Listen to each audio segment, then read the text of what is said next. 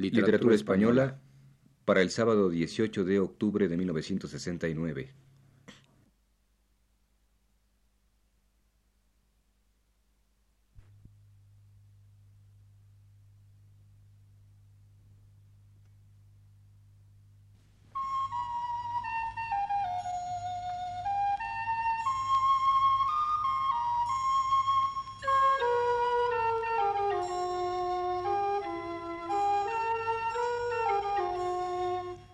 Esto es, señoras y señores, Literatura Española.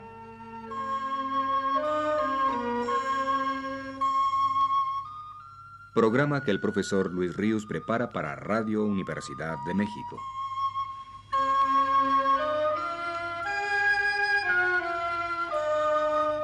El profesor Ríos nos dice.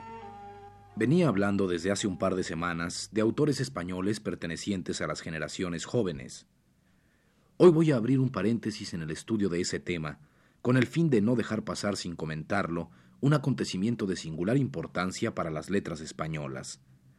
Me refiero a la aparición del libro póstumo de León Felipe intitulado Rocinante, que acaba de publicar Finisterre Editor.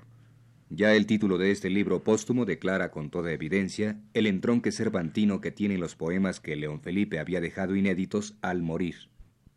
Ya en el primer libro publicado por este poeta, Versos y oraciones de caminante, en 1920, se ponía de manifiesto su devoción quijotista en aquel poema que empezaba diciendo Por la manchega llanura se vuelve a ver la figura de Don Quijote pasar.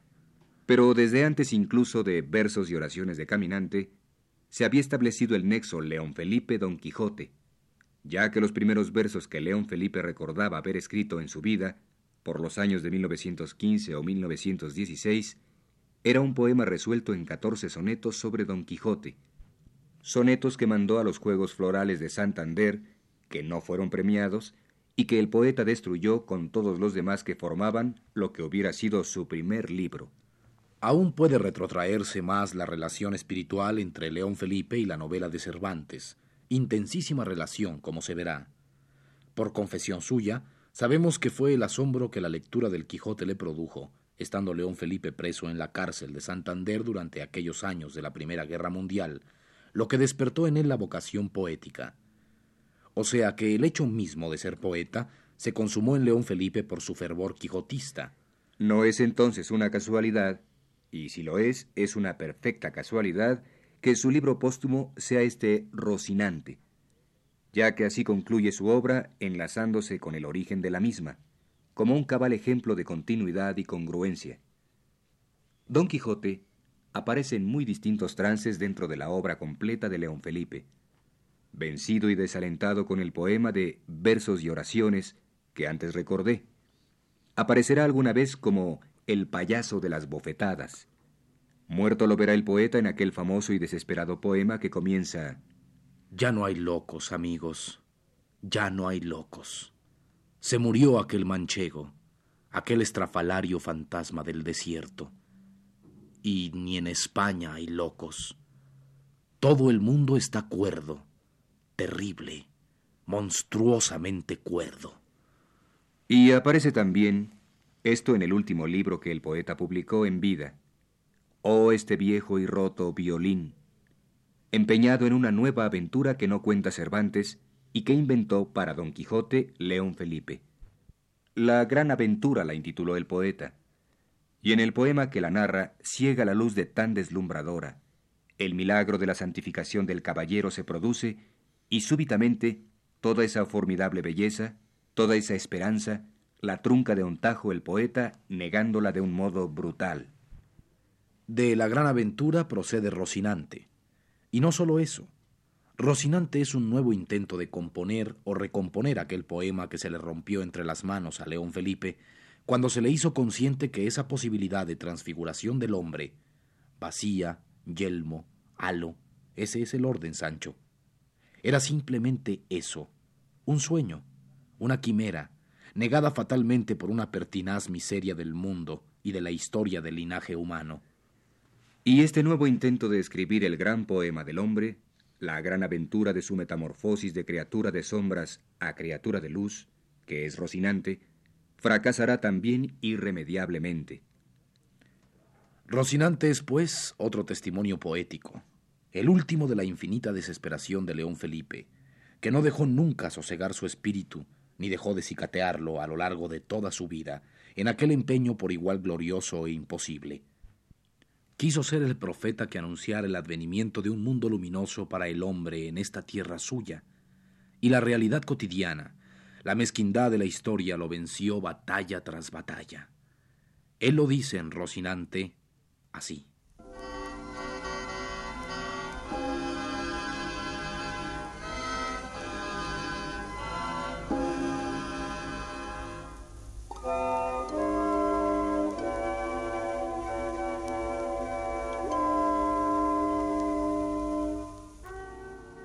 En el mundo poético imaginativo donde manda y funciona la fe, la fe movida por la fuerza brutal e incoercible del deseo tremendo y del amor, el milagro se hace siempre. Pero luego, en el mundo euclidiano doméstico, los malos encantadores que me persiguen se burlaron de mí. Y el arcipreste, el conserje del eclesiastés, sacó su risa cínica y sus despiadados argumentos, y yo me acobardé. Empecé a hacer piruetas y me fui avergonzando con un humor amargo, angélico a veces, a esconderme en el circo y en el cielo.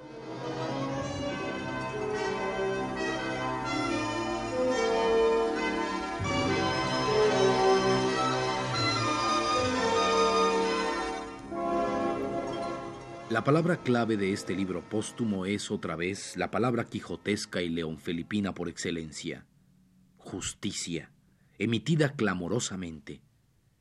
Ese es el estremecedor relincho de Rocinante, tanto dirigido a los hombres como a los dioses. Lo escuchamos en el poema Otro relincho, por ejemplo, que dice así.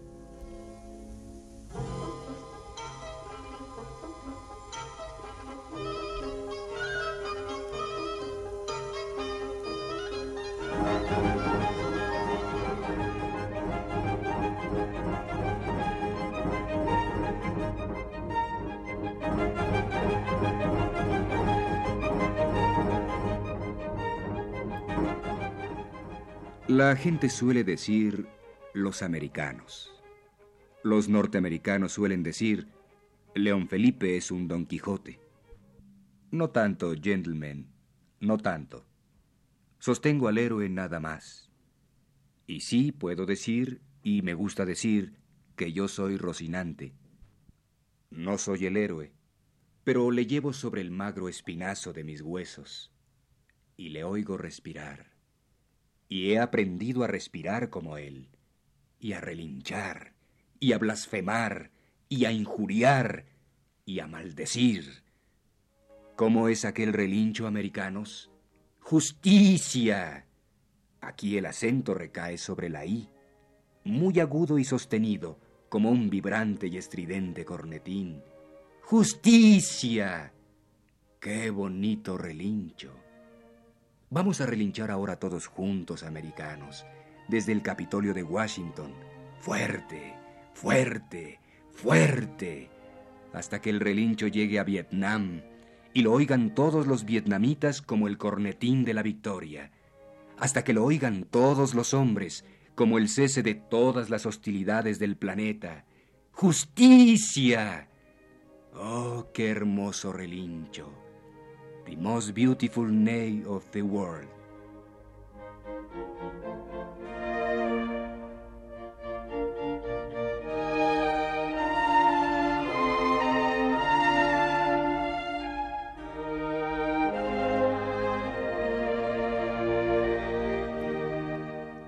La palabra clave del libro llega en varios poemas, del libro a los dioses también, pero tan inútilmente como en este caso.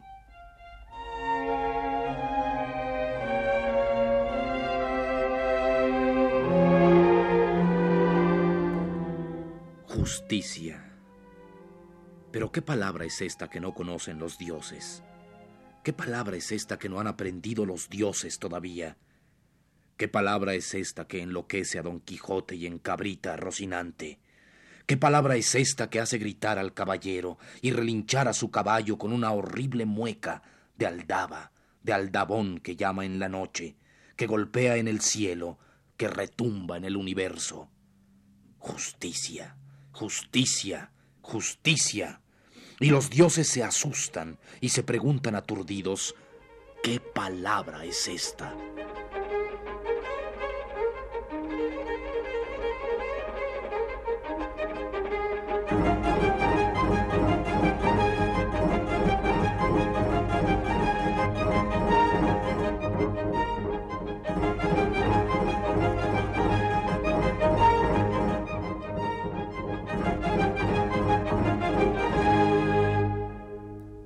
Toda la obra de León Felipe, y este libro no es una excepción sino la culminación de ello, es agónica. Entendid esta palabra en su acepción etimológica estricta, como la entendía Unamuno. Su grandeza y su vigencia se deben a esa cualidad. Siendo una obra al fin y al cabo negadora de la esperanza de que el hombre llegue a habitar una tierra más justa, negadora de que el hombre llegue alguna vez a estar mejor hecho, de un barro mejor cocido, es continuamente también una obra cuyo único fin es exigir tal imposible, tal espléndida metamorfosis. El hombre, el poeta León Felipe, fue definitivamente un ser con vocación por la derrota, pero por una egregia derrota, ya que su esfuerzo de luchar por un alto ideal no flaqueó nunca, ni aun sabiendo en todo momento que la lucha la tenía perdida. Si fue como Don Quijote, por querer hacer vírgenes y princesas de vulgares rameras y corteses castellanos de venteros pícaros, fue más que Don Quijote, pues la locura que inmunizaba al caballero de la conciencia de su incesante fracaso no amparó nunca piadosamente al poeta. Negado como le fue el asilo de la locura, por la que tantas veces clamó, lo sobrecogedor de León Felipe es que no por eso contuvo su impulso de lidiar, por lo mismo que Don Quijote embrazaba la adarga y enristraba la lanza, y así vivió y escribió expuesto voluntaria y denodadamente a los golpes feroces con que la realidad, día a día, flageló su alma, que sostuvo una permanente guerra contra ella. Fue un poeta que no se arredró a sacrificarse a sí mismo por un supremo y humanísimo acto de rebeldía, de honradez con su conciencia atormentada. Sus grandes símbolos fueron Cristo y Don Quijote, o Sancho Quijotizado o Rocinante, el caballo que lleva todavía horcajadas al paladín de la santa locura.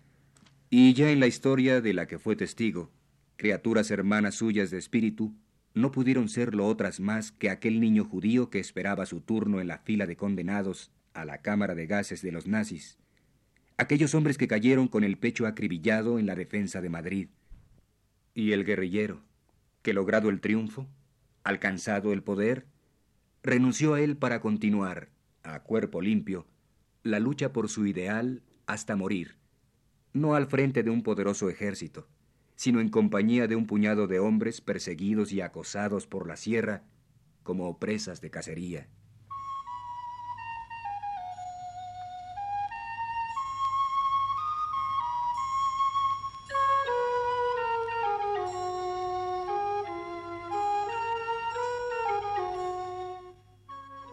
Este fue el programa Literatura Española, que prepara para Radio Universidad el profesor Luis Ríos. Una grabación de Antonio Bermúdez. Las voces de Rolando de Castro y Sergio de Alba.